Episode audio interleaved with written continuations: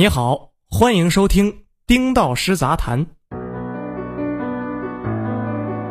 近期，任正非密集的走访了包括上海交通大学、复旦大学、东南大学、南京大学、北大等在内的多所高校，引发关注。走访期间，任正非多次表示希望加深校企合作，将科研与生产深度融合，培育基础研究人才等。任正非极少公开露面，露面必有信号释放。从美国制裁到南泥湾计划，再到高校走访，有人认为释放的信号在于华为要加速独立研发，完善自主可控的芯片和操作系统，完全和美国的体系分割。我倒是觉得这些动作烟雾弹的可能性更大，也就是以其人之道还治其人之身，所以故意搞得很高调，让美国人看到。那么华为自主研发是假动作？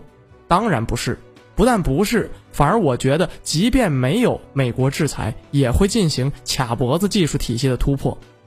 一切的关键在于特朗普的乱排打破了华为的固有发展节奏。不要小看节奏这个东西，它很重要。试想一下，华为如果真的要搞一个独立于甚至对立于美国主流体系的技术生态，哪里会像这几天这么大张旗鼓？而是应该偷偷的，像当年研发两弹一样，越低调越好。至少前期研发攻坚要低调，甚至保密。真正释放的信号在于，华为愿意继续保持开放的姿态合作，但前提是不受制于人，也就是我们自己也有了核心技术，就可以有资格不用这个核心技术，转而有资格寻求成本效率最优的国际合作模式，并且掌握主动权。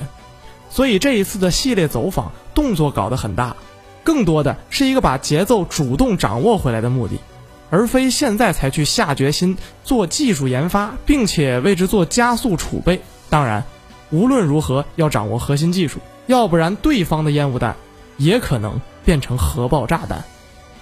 我在那篇文章里提到过一个关于限制华为技术供应的观点，综合这几天的趋势变化来看，放在这里更为合适。如果我们看清楚了特朗普的烟雾弹，就能明白所谓的麒麟高端芯片未来将不再供应，是个谈判的筹码，不是真的要停。停掉以后，美国难以承受产能过剩和科技减防的压力，并且会形成一个很坏的示范效应。所以，我们可以大胆的预测，华为的无芯可用是个伪命题。届时，美国将会继续供应。本文作者丁老师，欢迎订阅我们的频道，我们。下期见。